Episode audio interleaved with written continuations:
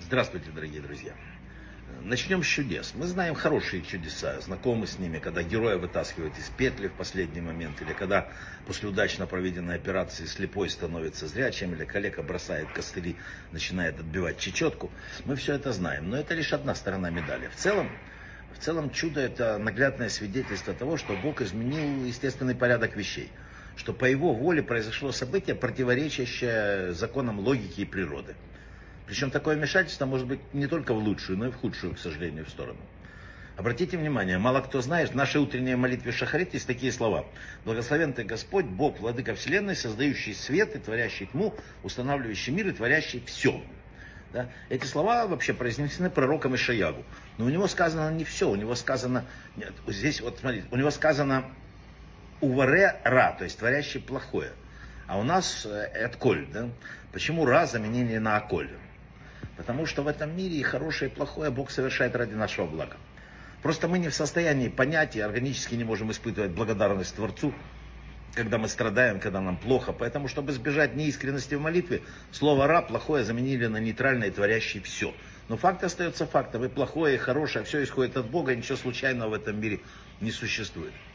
Когда приходит там природная катастрофа, наводнение, землетрясение, когда рушатся здания без всякой причины, это значит, что Бог наказывает людей, не открываясь им. Он использует материальный мир, природу, как своих посланников. Это инструменты его кары. Другими словами, он не хочет вступать с нами в прямой контакт еще со времени разрушения храма. И что происходит? Но мы должны понимать, когда происходят совершенно невероятные вещи, когда мир пытает, постигают э, логически необъяснимое несчастье, это дает нам основание утверждать, что кара происходит непосредственно от Бога. И на этот раз он не прикрывается своими, э, так сказать, естественными стихиями. Когда один из самых цивилизованных стран, э, народов Европы стал вдруг в одночасье бандой безжалостных убийц, мы ясно видим, что что-то здесь от Бога. Когда мы видим, когда весь мир вдруг осуждает там единственную демократическую реальную страну э, Израиль, которая окружена абсолютными террористами, и это сверхъестественно, это чудо со знаком минус. Вернемся к нашей недельной главе. На... Есть такой вопрос очень, э, вот мы знаем с вами, э, который говорили, и дал Бог перед нами хорошее и плохое. Выбери зло добро, э, благословение или проклятие, выбери. Да? Сказано, и увидел Всевышний все, что он э, сотворил, что это все очень хорошо. На самом деле мы видим, что все недалеко хорошо. В мире вокруг нас много зла. И даже в нашей душе, наряду с добрыми наклонностями, присутствуют дурные, связанные с животным началом. То, что Тора называет хорошо, это добрые побуждения человека. Очень хорошо, очень хорошо. Это как раз указывает на дурные наклонности нашей души. И тем не менее, вместе вот как бы может получиться даже очень хорошо при условии, что нам удастся подчинить свои животные инстинкты и подавить в себе, э, ну вот это иногда прорывающееся в нас зверя. Да? Тогда вся жизненная сила оказывается подчиненной добру. И в конечном итоге будет двойной эффект, удвоение.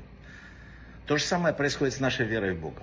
Мы слышим о Боге, мы говорили уже вчера, да? Наши, нас учат там, но это слуховое восприятие. Наша цель состоит в том, что в течение всей жизни наша вера в Создателя укрепилась не только слухом, но и зрением. Так человек, пытаясь что-то объяснить человеку, говорит, ты видишь, что я имел в виду? Это выражение не означает видеть глазами. Оно употребляется в тех случаях, когда речь идет о настолько очевидных вещах, да, что мы можем постичь их своим умом, увидеть, как говорят, мысленно. Да. Человек должен стараться постичь э, что мир до такой степени, что он видел, что рука Всевышнего направляет э, и его дела, и весь мир. Один из способов добиться этого – проанализировать историю своей жизни на протяжении многих лет, с детства по сегодняшний день. И сделав это, человек поймет, что Бог шаг за шагом вел его по жизни. Он увидит направляющую руку Всевышнего, и ему не надо слепо полагаться на Бога, он прозреет. И он поймет, что у мира есть хозяин. Смотри, я ставлю сегодня перед вами благословение или проклятие. Сказано в нашей недельной главе. И вот э, Раби Акоин в своей книге Ават Давид написал, что Машер Абейну не зря подчеркнул слово «сегодня». Сегодня я ставлю перед собой. Это учит нас тому, что человек способен измениться абсолютно каждый день и перейти с пути проклятия на путь благословения. Давайте подумаем об этом и выберем путь благословения. Брахава от слаха.